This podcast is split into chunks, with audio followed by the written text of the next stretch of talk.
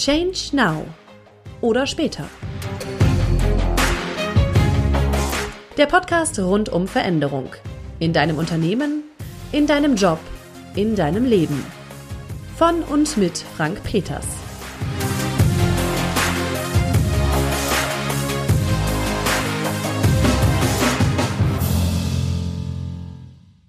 Eine gute Podcast-Folge.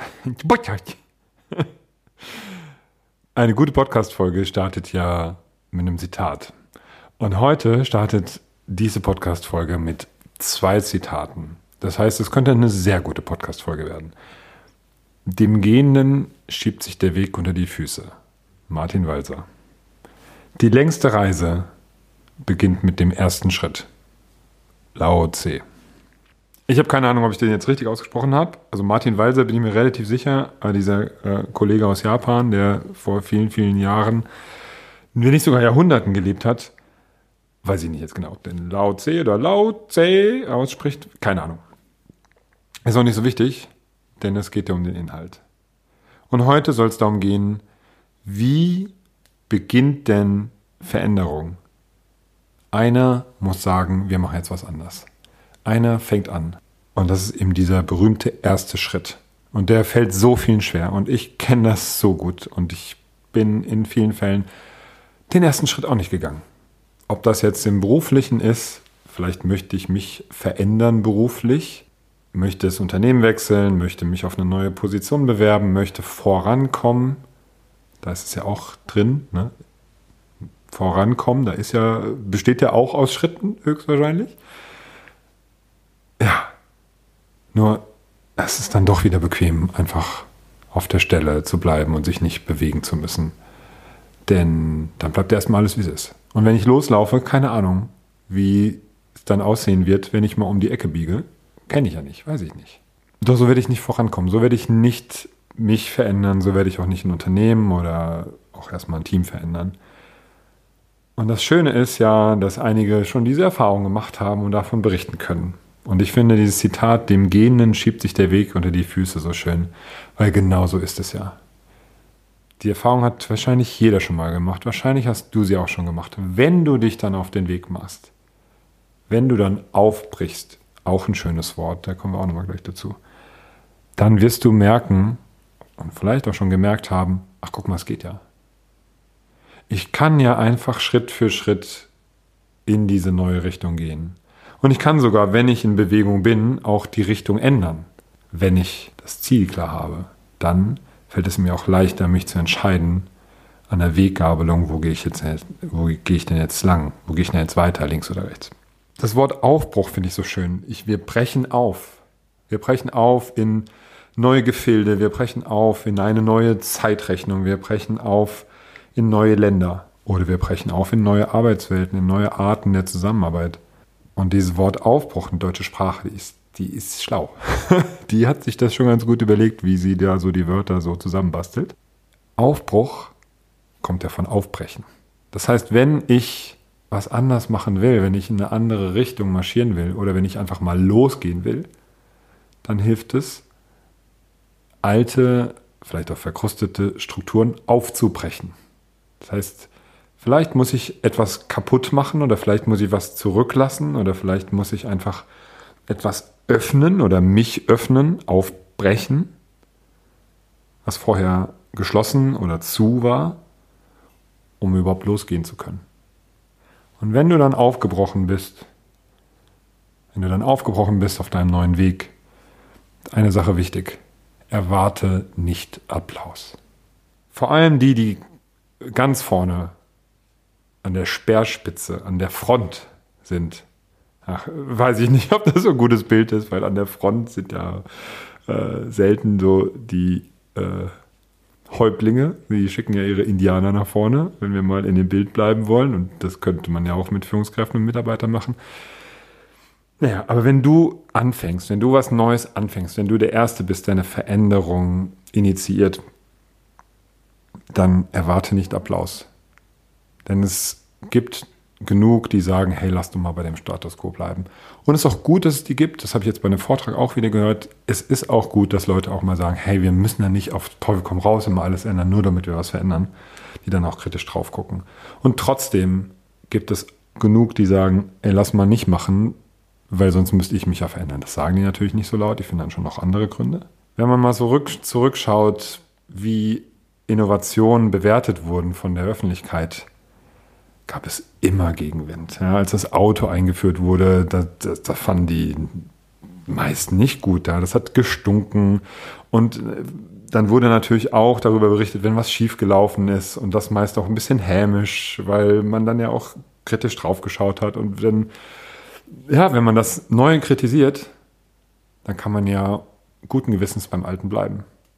Mir ist das jetzt aufgefallen, als jetzt in allen oder in vielen großen Städten, jetzt hier in Köln, wo ich wohne zum Beispiel auch, oder in Hamburg, wo ich jetzt war, auch in München, fahren jetzt diese E-Scooter rum. Da kann man mit elektrischen oder elektronischen, ich weiß nicht, was der Unterschied ist, mit E-Rollern kann man rumdüsen durch die Stadt. Und was macht die Presse? Schnappt den ersten Unfall, der passiert. Natürlich passieren Unfälle, wenn was Neues eingeführt wird. Und natürlich passieren jeden Tag Unfälle im Straßenverkehr mit Fahrrädern, mit Autos, mit Fußgängern. Und dann passiert der erste Unfall, dann wird das aufgebauscht. Und jetzt ist doch nicht so cool. Und die auch, haben auch keinen Helm getragen. Es gibt übrigens keine Helmpflicht bei diesen E-Scootern, obwohl ich es gar nicht so schlecht finde. Und dann wird sofort das aufgegriffen und sagen, ach guck mal, äh, das haben die jetzt alles neu gemacht. Also siehst du, ist doch nicht so gut. Und ich prognostiziere, pro, ich sage voraus.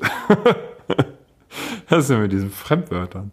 Ich sage voraus, die werden sich durchsetzen. Es werden wahrscheinlich nicht alle Firmen übrig bleiben, aber das wird in Zukunft zum Stadtbild gehören, dass man mit diesen E-Scootern fährt. Und was auch immer dann der nächste Schritt sein wird nach E-Scootern, in Zurück in die Zukunft ist man ja schon auf so Hoverboards, ich weiß nicht, ob ich es richtig gesagt habe, mit so Boards so geflogen, also mit so einem Skateboard durch die, durch die Städte geflogen. Das, sowas wird dann auch kommen. Also es wird immer Kritiker geben, die sagen, hey, guck, siehst du, da ist was schiefgelaufen, ne? Also bitte wieder zurück zum Alten. Deswegen, wenn du was Neues machst, wenn du vorangehst, wenn du schon den ersten Schritt gemacht hast und aufgebrochen bist, erwarte nicht Applaus und mach dein Handeln nicht davon abhängig, dass Leute sagen, boah, super, du bist auf dem richtigen Weg. Es gibt ja so einen Spruch, wenn du nur Applaus erntest und wenn dir alle sagen, hey, das ist gut, was du machst, gerade in Firmen, dann machst du was falsch. Wenn wir über Veränderungen sprechen, die ein Unternehmen initiiert, und das ist ja dann in der Regel von oben, und das ist auch gut so. Ist gut, wenn der Impuls, das, was zu tun ist, auch von unten kommt, dass, dass die Belegschaft auch einfach sprechen kann und sagt, hey, so geht's nicht weiter. Ja, wenn wir so weiterfahren, dann werden wir in diesem Unternehmen keinen Spaß haben und vielleicht einfach auch nicht mehr lange als Unternehmen existieren. Nur die Initiative, dann wirklich groß was zu verändern und wirklich Strukturen und Prozesse neu zu machen und ähm, neue Arbeitsweisen einzuführen, das kommt dann eben vom Vorstand, von der Geschäftsführung. Und dann hilft es so sehr, ich glaube, da habe ich auch schon mal drüber gesprochen, wenn die Führungskräfte oder die Führungsetagen das vorleben.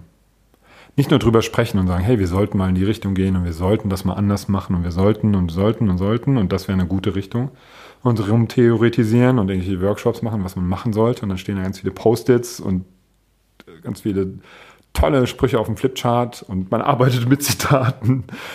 Nur es ist nicht zu beobachten, dass was neu ist. Es ist vom Verhalten der Führungskräfte nicht zu beobachten, dass sich irgendwas geändert hat. Es ist doch irgendwie alles wie immer. Da gab es diese tolle Kickoff-Veranstaltung, da gab es diese tolle Woche der, des Neuen oder Projektwoche, was auch immer. Und dann gehen alle wieder zurück und machen es wie, wie bisher. Das heißt, da hast du, wenn du eine Führungskraft bist und vielleicht hast du im, kannst du es im Team, wenn du ein Mitarbeiter bist, ja auch leben ist die Verantwortung, das wirklich konsequent vorzuleben. Sonst wird es nicht funktionieren. Wenn das, was du sagst, nicht das ist, was du, was du tust, die Leute richten sich nach dem aus, was du tust, nicht nach dem, was du sagst. Ich bin hier zu Hause auch Führungskraft als Papa von einer Tochter, die jetzt äh, um die zwei Jahre alt ist. Und da merke ich das auch schon. Wenn ich was sage und das aber nicht selber tue, funktioniert das nicht. Wenn ich nicht mit Messer und Gabel esse, sondern also mit der Hand und meiner Tochter sage, iss mal mit Messer und Gabel, dann wird sie weiter mit der Hand essen.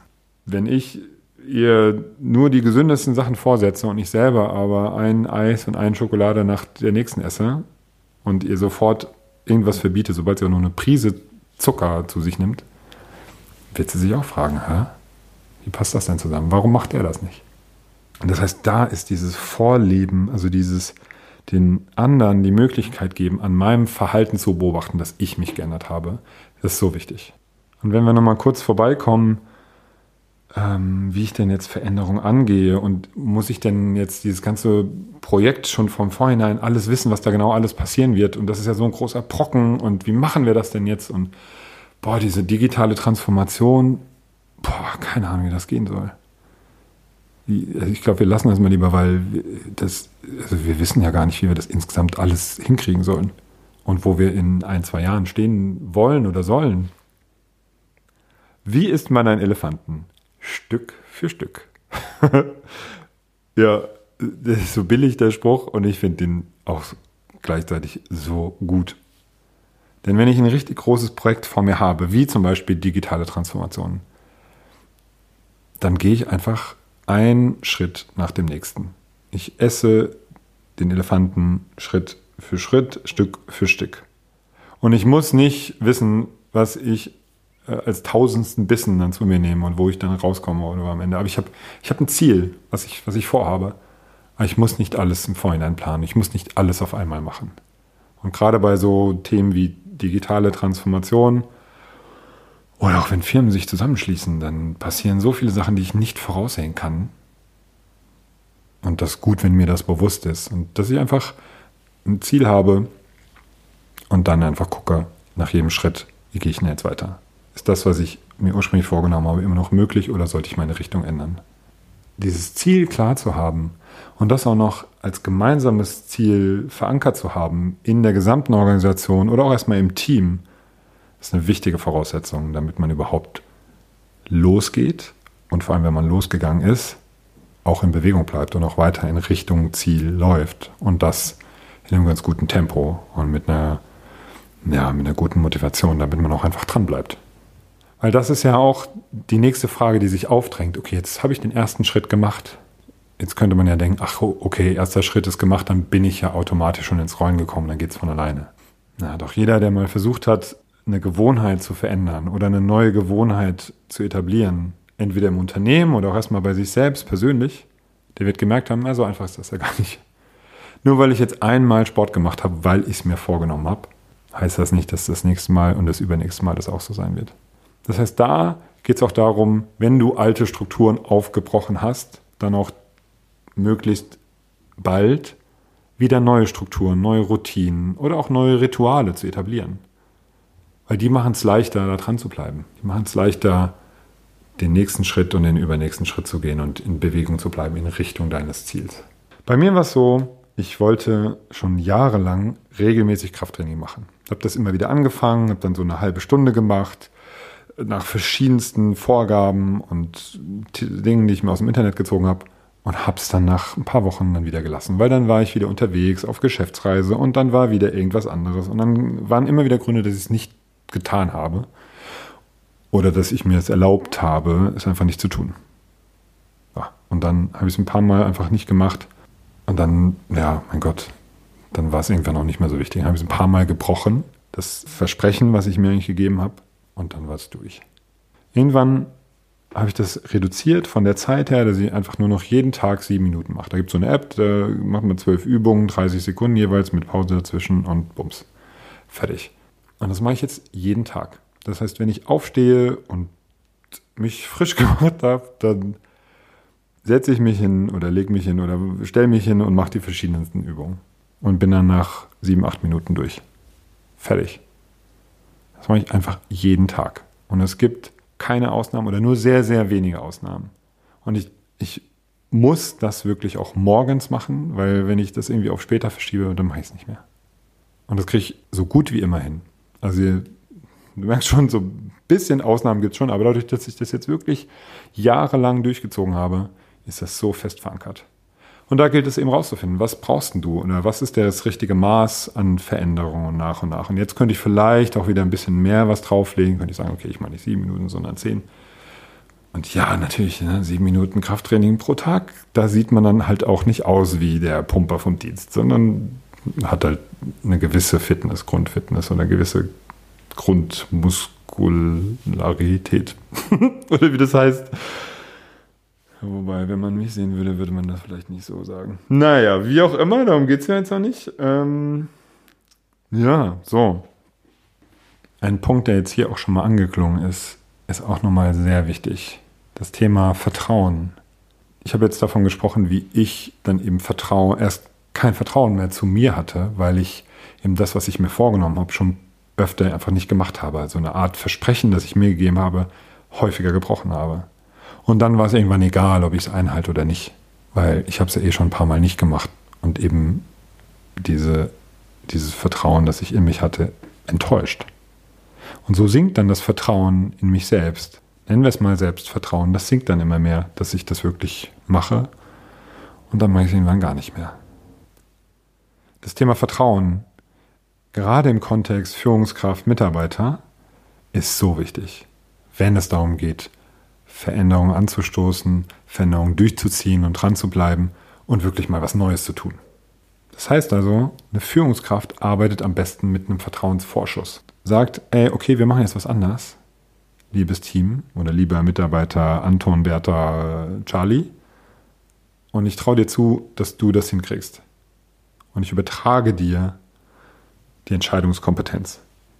Du kannst das machen, du kannst dir auch überlegen, wie du diese Aufgabe ausführst oder wie du das Ziel erreichst. Und nicht mal, du definierst du selber die Aufgaben. Das kann man ja dann auch ja, flexibel machen, je nachdem, wie es eben passt zu dem, zu dem Ziel, was erreicht werden soll. Und dann los. Und wenn ich definiert habe, du kannst dir selber überlegen, wie du das Ziel erreichst, dann rede ich auch nicht rein, welch, mit welchen Aufgaben man das schafft, wie dieses Ziel erreicht wird. Und dann rede ich auch nicht in die Entscheidungen rein, die der Mitarbeiter trifft. Ich gucke mir das am Ende an, wie es gelaufen ist. Und dann sprechen wir darüber. Das heißt, da hilft es wirklich, Vertrauen aufzubauen und erstmal mit Vertrauensvorschuss zu arbeiten. Und dann, wenn das Vertrauen enttäuscht wird, gut, dann muss man vielleicht wieder ein bisschen, bisschen zurückrudern und weniger Freiheiten geben und weniger Verantwortung. Weil da kann auch nicht jeder mit umgehen. Je mehr wir in eine Welt kommen, in der wir immer weniger mit Handbüchern arbeiten können, in denen drin steht, wie eine bestimmte Aufgabe oder zu erledigen ist oder wie ein bestimmtes Ziel zu erreichen ist, desto wichtiger wird dieses Thema Vertrauensvorschuss und desto wichtiger wird auch das Thema Ausprobieren und Verantwortung übernehmen. In einer Welt, in der es immer weniger auf das Herrschaftswissen, auf das überlegene Wissen ankommt, eben von einer Führungskraft, wird es immer wichtiger, mit einem solchen Vertrauensvorschuss zu arbeiten. Und immer wichtiger, Kontrolle abzugeben. Und dieser Kontrollverlust ist für einige Führungskräfte echt eine Herausforderung die leiden richtig darunter, wenn sie Kontrolle, Macht abgeben müssen an ihre Teams, die dann auf einmal sich selbst organisieren, große Verantwortung, auch große Freiheit haben, das gehört ja meist zusammen. Und das fühlt sich die Führungskraft in ihrer Identität oft in Frage gestellt.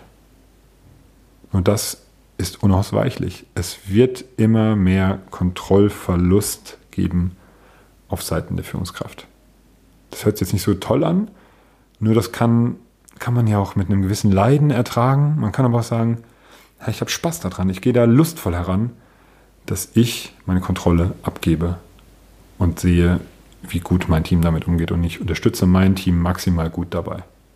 Da haben wir das letzte Mal ja auch bei den Teamphasen drüber gesprochen. Na, ich habe drüber gesprochen, du hast zugehört hoffentlich, dass eine Führungskraft immer mehr, wenn eine Teams sich in diese High Performance, in diese Performing-Phase entwickeln, hauptsächlich nur noch Steine aus dem Weg räumt und das Team funktioniert einfach fantastisch. Und dann kann ich natürlich da viel Verantwortung reingeben und gebe eben selber etwas Macht und Kontrolle ab. So kann es funktionieren. Also, es geht wirklich darum, diesen ersten Schritt zu tun. Und das mit Mut und mit Spaß und mit dem Bewusstsein, hey, es wird schon gehen. Dem Genen schiebt sich der Weg unter die Füße. Und ja, wenn wir einen Elefanten essen wollen, müssen wir halt auch irgendwann mal anfangen. Und dann essen wir den Schritt für Schritt. Und wenn ich wirklich was verändern will in der Organisation, dann hilft es wirklich, das vorzuleben. Nicht nur darüber zu reden, was jetzt anders ist, sondern es auch wirklich anders zu machen. Erwarte keinen Applaus. Skeptiker und auch Zyniker und Bewahrer, die alle ihre Rolle haben dürfen, alles gut. Die wird es immer geben. Hab ein klares Ziel für dich und für das Team gemeinsam und bleib dran. Geh den nächsten Schritt, geh den übernächsten Schritt. Sorg für Strukturen, die dir helfen, dran zu bleiben. Arbeite mit Vertrauensvorschuss und schau, wie dein Team damit umgeht. Und sei bereit, Kontrolle abzugeben.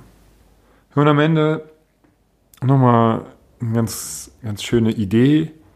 Es ist eine absolute Frechheit dem Leben gegenüber, einfach immer da zu verharren, wo man gerade ist und sich nicht zu verändern und nicht nichts Neues auszuprobieren und nicht aufzubrechen in eine neue Zeit, in neue Länder, in ähm, neue Strukturen. Denn das ist halt nun mal das Leben. Vielleicht motiviert dich diese Folge ja auch, endlich das, was du ändern wolltest, in deinem Leben, in deinem Team, in deinem Unternehmen, jetzt wirklich mal anzugehen und den ersten Schritt zu gehen. Den ersten Schritt. Geh einfach mal den ersten Schritt. Und du wirst sehen, der zweite, der kommt schon irgendwie von allein. Und dann bist du ins Rollen gekommen und weiter geht's. Wenn dir diese Folge als Inspiration gefallen hat, dann freue ich mich, wenn du mir auf den verschiedenen Podcast-Portalen eine tolle Bewertung gibst und eine Rezension schreibst, auf iTunes gerne oder in der Podcast-App. Das wäre großartig, denn dann verbreitet sich die frohe Kunde immer mehr. Und wenn du noch tiefer einsteigen willst in das Thema Change und Change Mindset und wie Veränderung funktioniert, dann komm auf mein Seminar im November nach Köln. Change Mindset, Tage der Veränderung. Den Link dazu findest du in den Show Notes, also in den Infos zu, zu diesem Podcast oder auf meiner Webseite erfolgsfaktor-humor.com. Das war's von mir. Jetzt ist es an dir, den ersten Schritt zu gehen. In welche Richtung auch immer. Ich wünsche dir viel Erfolg. Und bis zum nächsten Mal. Change Now